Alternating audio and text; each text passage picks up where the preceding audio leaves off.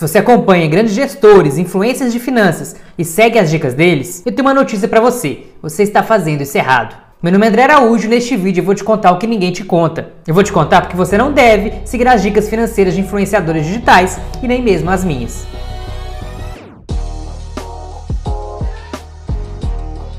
A maioria dos conselhos com que nos deparamos nos meios de comunicação, inclusive aqui no YouTube, não devem ser levados a sério.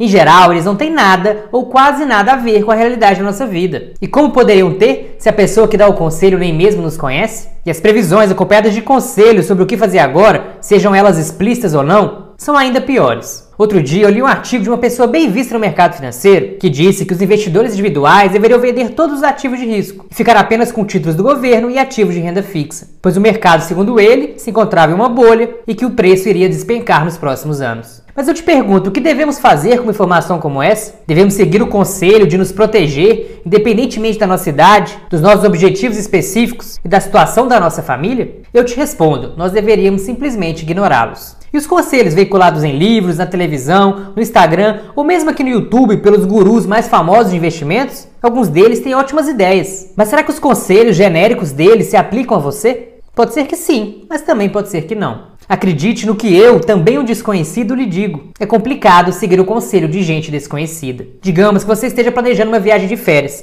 e vê aqui um vídeo de uma pessoa que se divertiu à beça num hotel fazenda no interior de Minas Gerais. As fotos são fantásticas. Daí você vai para lá e os pernilongos te enlouquecem, o calor é insuportável, a comida não lhe cai bem e os cavalos te irritam. Por até ser que o autor do vídeo tenha se divertido, mas você não é ele. A mídia financeira, os blogueiros que falam de finança e os livros sobre o assunto são excelentes fontes de informação. Podem até ter boas ideias que sejam úteis para você. Porém, eles, e eu me incluo nessa lista, não podem dizer como essas informações e ideias se aplicam particularmente ao seu caso, simplesmente pois não conhecem você. Mais importante ainda, eles não são você. As finanças pessoais são primeiro pessoais e só depois finanças. Isso não poderia ser mais verdade. O planejamento do nosso futuro financeiro é algo pessoal. Um bom plano deve ser específico para a situação de cada um. E o que é bom para a sua situação pode ser um desastre para outra pessoa. Por isso, antes de tomar decisões importantes sobre o seu dinheiro, reflita sobre como aqueles conselhos se aplicam à sua situação específica. Com pouquíssimas exceções, as previsões sobre o mercado e a economia não passam de adivinhações, não passam de palpites. E alguns dos quais, inclusive, são completamente malucos. Porém, como continuamos diante de um futuro econômico incerto, temos mais do que nunca a tentação de tentar achar um guru. Queremos que alguém nos diga o que vai acontecer, para que possamos fazer nossos planos. Gostamos da ideia de que é possível conhecer o futuro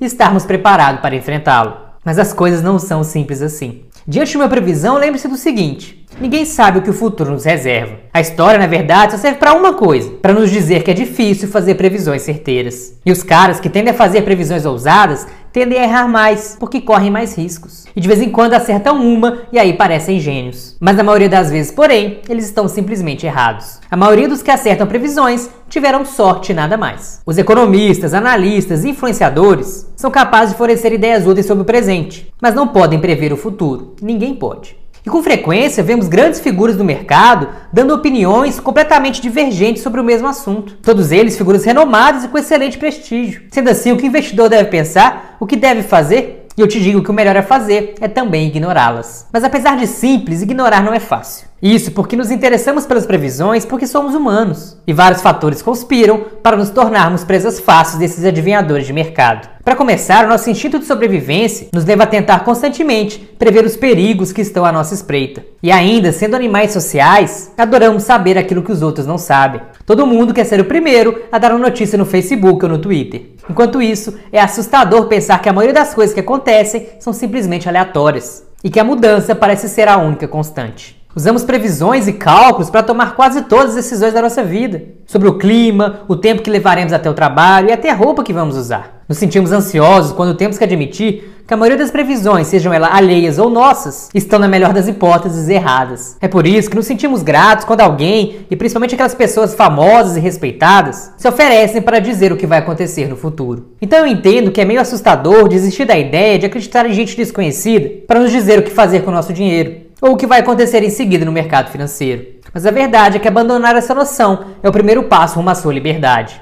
Nossa contínua disposição em ouvir conselhos e previsões, apesar de a nossa experiência e as pesquisas no dizer que isso nada nos ajuda, é o exemplo do porquê temos tanta dificuldade para manter um comportamento adequado no que se refere aos investimentos. queremos que alguém nos diga o que fazer. No fim, porém, temos que reconhecer que o futuro é imprevisível. E os conselhos e previsões, na maioria das vezes, nos distraem da nossa verdadeira tarefa, que é conhecer a nós mesmos, os nossos objetivos, tomar decisões com base nesses objetivos e nos adaptarmos às surpresas que inevitavelmente surgirão. A verdade é que existem milhões de maneiras da qual você pode estruturar sua vida financeira. Por isso é gostoso dizer que alguém pode nos dizer o que fazer, ou então nos dar informações que simplifiquem tremendamente as nossas escolhas, como dizer que as ações estão subindo e que você deveria comprar ações. E o que fazer então quando percebemos que os conselhos são genéricos e as previsões são duvidosas? Não seria um tremendo problema? Na verdade, não pois não temos que escolher o investimento perfeito e nem montar a carteira perfeita. Algumas pessoas me perguntam quais ativos eu tenho na minha carteira, enquanto algumas replicam a carteira de influenciadores ou de grandes gestores. Porém, quem faz isso está correndo um sério risco, pois a realidade deles provavelmente é muito diferente da sua. E portanto, sua carteira não pode ser a mesma que o gestor ou que o youtuber. Querer que as mesmas estratégias que eles usam deem certo para você é como comprar roupa em uma loja para pessoas altas se você tem 1,60m de altura. A roupa simplesmente não vai cair bem. Eu sei que você, provavelmente, já se sentiu tentado a seguir as estratégias de algum investidor bem-sucedido. Às vezes, esse investidor é algum amigo ou algum familiar, mas em geral são gestores famosos, autores de livros ou influenciadores de finanças. E a mesma lição se aplica a todos os casos. O tamanho da carteira deles é diferente, os objetivos deles são diferentes e a tolerância deles ao risco também é diferente. Pode ser que todos eles tenham algo a ensinar e eu acredito de verdade que tenham, mas você precisa de uma estratégia feita especificamente para você. Alguns de nós sabemos que não devemos seguir os conselhos financeiros de familiares. Seguir a dica quente do cunhado é quase sempre uma péssima ideia. Mas que tal Warren Buffett, o oráculo de Omaha? Ou mais próximo da gente, o Thiago Negro, o famoso primo rico? Todos concordam que são investidores brilhantes e que sua abordagem faz muito sentido. Porém, essas abordagens são adequadas para a personalidade de cada um deles e para os objetivos deles. Com certeza, podemos aprender alguns princípios com Buffett ou com Thiago, mas a maioria de nós, por mais que vejamos os vídeos e leiamos os livros, jamais conseguiremos investir como eles. Eu preciso lhe falar a verdade, por mais que doa. Você não é o Warren Buffett e nem sequer será o próximo primo rico. Porém, a boa notícia é que você não precisa ser. Você pode simplesmente ser você mesmo. E se precisar de ajuda para organizar sua vida financeira e seus investimentos, adequando-os aos seus objetivos individuais, talvez eu possa te ajudar com a minha mentoria financeira. E caso tenha interesse que eu pessoalmente te ajude nessa empreitada, é só me chamar aqui no Instagram, eu.andrearaújo. Tenho certeza que juntos podemos garantir um futuro mais rico e mais feliz para você e sua família. Se esse vídeo fez sentido para você, não deixe de curtir e se inscrever no canal. Um grande abraço e até o próximo vídeo.